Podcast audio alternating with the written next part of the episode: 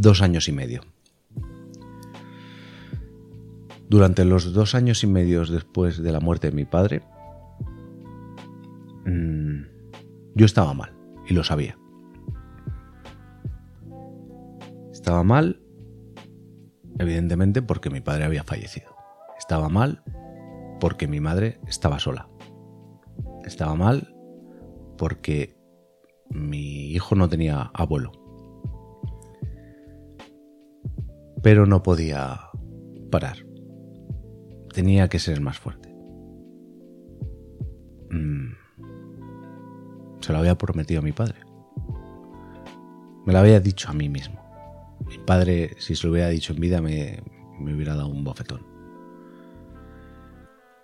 Estaba mal. Eh, no quería ayuda psicológica porque yo sabía por lo que estaba mal.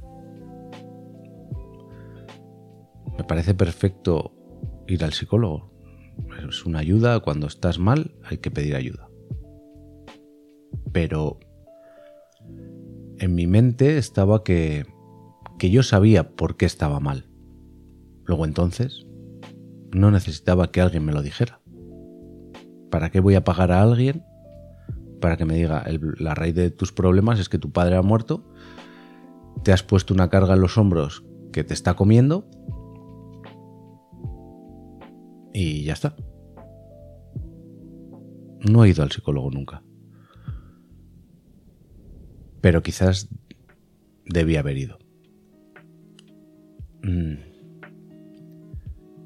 La cosa es que yo, yo pensaba que, que, que estando mal no podía mostrarlo porque los demás estaban peor.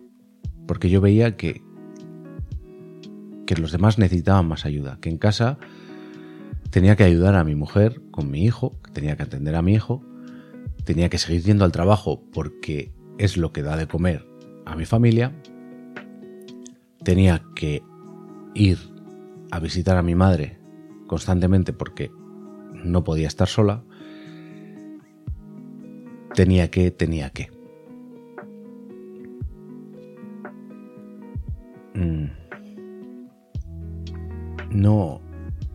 Podía flaquear. Yo soy el más fuerte. Pero debía haber parado. Em, todo este tiempo,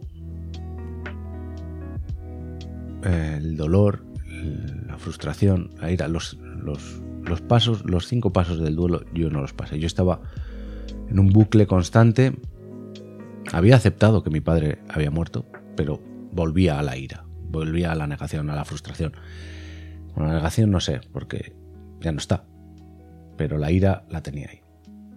En cualquier momento, cualquier cosa que no saliera como yo tenía planeado, desataba en mí una ira, Naira que en gran parte, si no en toda, se comió mi mujer.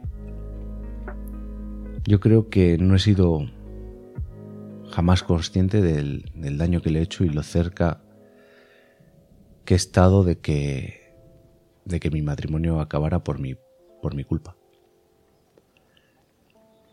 Lo que le he hecho pasar no, no tiene perdón y, no lo veía. No lo veía. Eh, pensaba que el mundo estaba contra mí porque no me salía tal cosa o tal otra. Se me caía una taza y se rompía y ya la vida era una puta mierda. Así lo veía. Y todavía hay, momentos que lo veo así. Lucho con ello, trabajo y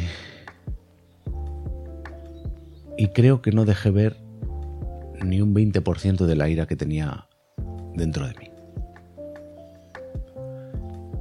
Este, esto me, me, me, causó, me ha causado problemas.